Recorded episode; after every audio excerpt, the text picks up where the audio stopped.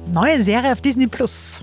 Und zwar mit Comedy-Legende Steve Martin. Da äh, ist eine sehr witzige New York-Serie rausgekommen, rund um einen Mord in einem Apartmenthaus. Die Serie heißt Only Murders in the Building. Fangen wir doch erstmal an. Am besten von vorne.